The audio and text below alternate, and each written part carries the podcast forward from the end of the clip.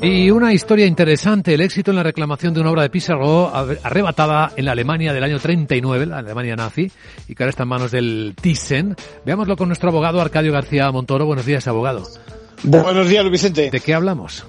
Pues fíjate, los hechos ocurren en 1939, se hacen con la obra de Pizarro, Gris en en la tarde, efecto lluvia, a cambio de la libertad de su dueña, que así precisamente puede abandonar Alemania. Bueno, el cuadro impresionista había estado en la familia desde 1900 y a final, a final de los años 50 el Estado alemán reconoció el expolio, indemnizó a los propietarios con una cantidad que hoy día sumarían los 250 mil dólares, pero que nada tiene que ver con su valor actual, que puede ascender a varias decenas de millones de euros. La disputa se ha centrado en el Tribunal de Estados Unidos en si se aplica la ley española o la americana. Una aprueba la adquisición de la obra robada y la otra la rechaza. Porque entendemos que la Fundación Thyssen desconocía que el cuadro fue arrebatado a la familia Camil.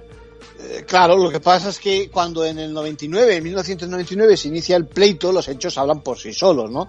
Y la ley de California es muy, pero que muy clara, no cabe la adquisición de una obra robada ni siquiera con buena fe. Ahora la pregunta que nos hacemos es si la Fundación Thyssen persistirá en litigar por esa propiedad o llegará a un acuerdo. En conclusión. Bueno, pues un caso donde el Estado español también tiene que posicionarse a favor de la reparación y donde sorprende que eso, que, que el museo no reaccionase ante la evidencia del saqueo y ese es el reproche fundamental también de los herederos de la propiedad original. Gracias, abogado.